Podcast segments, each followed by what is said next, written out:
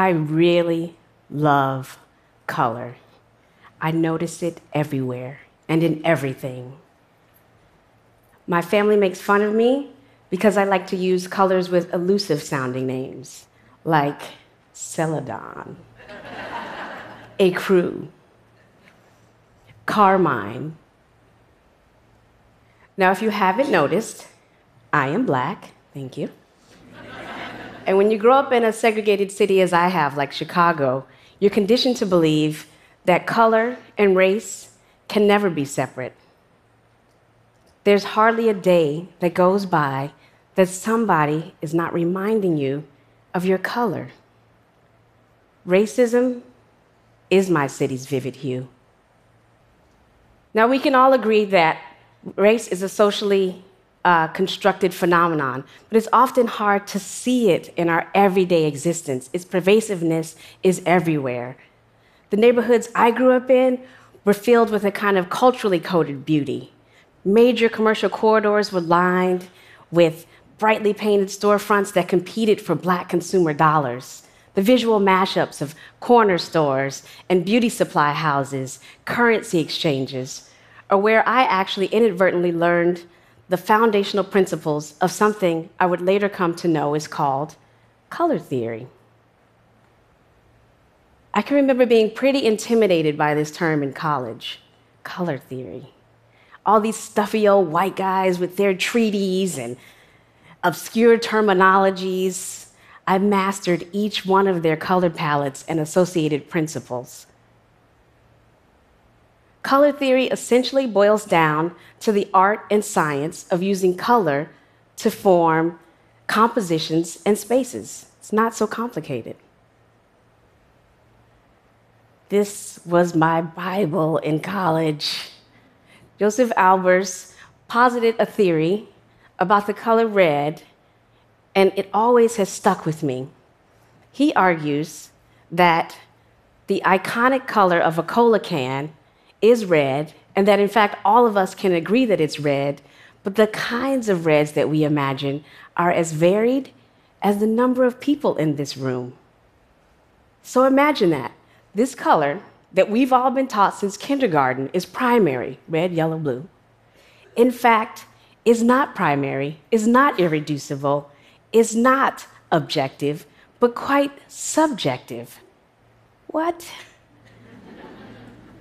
Albers called this relational. Relational. And so it was the first time that I was able to see my own neighborhood as a relational context. Each color is affected by its neighbor. Each other is affected by its neighbor. In the 1930s, the, the U- United States government created the Federal Housing Administration, which in turn created a series of maps which were using a color coding system to determine which neighborhoods should and should not receive federal housing loans. Their residential security map was its own kind of color palette, and in fact was more influential than all of those color palettes that I had been studying in college combined. Banks would not lend to people who lived in neighborhoods like mine. That's me in D86. Their cartographers were literally coloring in these maps and labeling that color hazardous. Red was the new black, and black neighborhoods were colored. The problem persists today, and we've seen it most recently in the foreclosure crisis. In Chicago, this is best symbolized by these X's that are emblazoned on the fronts of vacated houses on the south and west side. The reality is that someone else's color palettes were determining my physical and artistic existence. Ridiculous. I decided that I'd create my own color palette and speak to the people who live where I do and alter the way that color had been defined for us. it was a palette that I didn't have to search far for and look for in a treatise because I already knew it.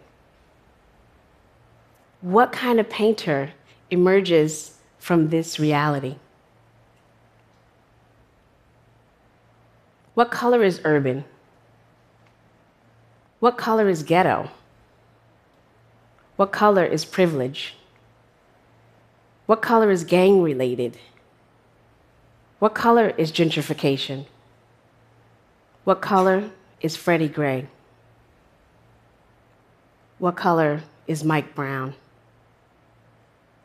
Finally, I'd found a way to connect my racialized understanding of color with my theoretical understanding of color. And I gave birth to my third baby, colored theory.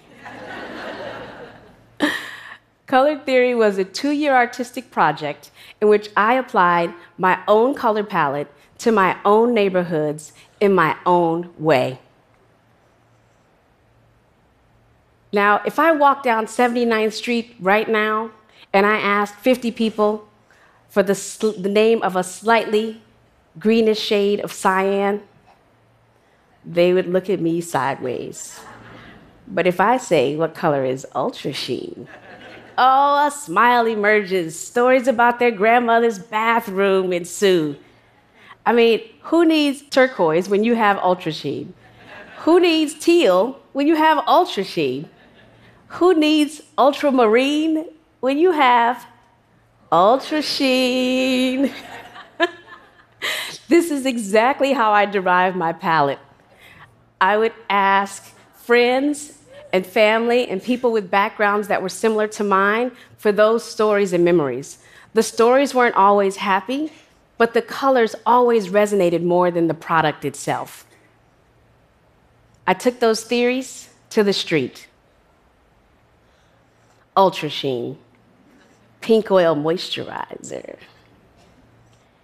If you're from Chicago, Harold's Chicken Shack. Currency exchange, and safe passage, flaming red hots, loose squares, and crown royal bag. I painted soon to be demolished homes in a much maligned area called Englewood. We'd gather up as much paint as I could fit in my trunk. I'd call my most trusted art homies, my amazing husband always by my side, and we'd paint every inch of the exteriors in monochromatic fashion. I wanted to understand scale in a way that I hadn't before. I wanted to, to apply the colors to the biggest canvas I could imagine houses. So I'd obsessively drive up and down familiar streets that I'd grown up on.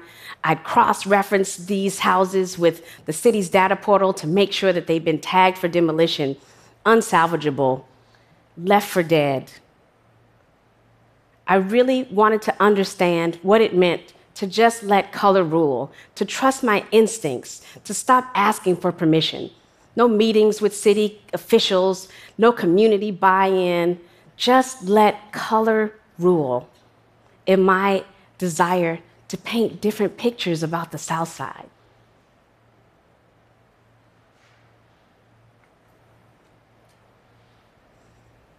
These houses sit in stark contrast to their fully lined counterparts. We'd paint to make them stand out like monopoly pieces in these environments. And we'd go on these early Sunday mornings and keep going until we ran out of that paint or until someone complained. Hey, did you paint that? A driver asked as I was taking this image one day, me nervously. Yes? His face changed. Aw, I thought Prince was coming. he had grown up on this block, and so you could imagine when he drove past and saw one of its last remaining houses mysteriously change colors overnight, it was clearly not a Crown Royal bag involved. It was a secret beacon from Prince. and though that block was almost all but erased, it was the idea that Prince could pop up in unexpected places and give free concerts in areas that the music industry and society had deemed were not valuable anymore. For him, the idea that just the image of this house was enough to bring Prince there meant that it was possible.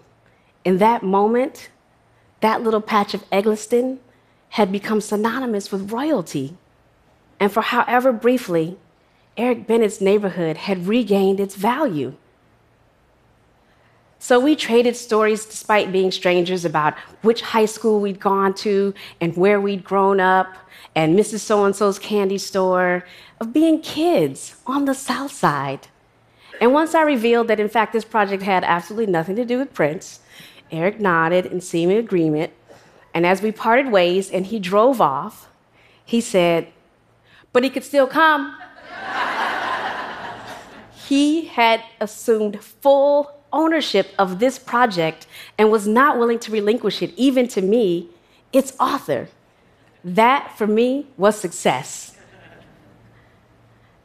I wish I could tell you that this project transformed the neighborhood, all the indices that we like to rely on increased jobs, reduce crime, no alcoholism. But in fact, it's more gray than that. Colored theory catalyzed new conversations about the value of blackness. Colored theory made unmistakably visible the uncomfortable questions that institutions and governments have to ask themselves about why they do what they do. They ask equally difficult questions of myself and my neighborhood counterparts about our value systems and what our path to collective agency needs to be. Color gave me freedom in a way that didn't wait for permission or affirmation or inclusion. Color was something that I could rule now. One of the neighborhood uh, members and, and paint crew members said it best when he said, This didn't change the neighborhood, it changed people's perceptions about what's possible for their neighborhood in big and small ways. Passersby would ask me, Why are you painting that house when you know the city's just going to come and tear it down? At the time, I had no idea. I just knew that I had to do something. I would give anything to better understand color as both a medium and as an inescapable way that I am identified in society. If I have any hope of making the world better, I have to love and leverage both of these ways that I'm understood. And therein lies the value and the hue. Thank you.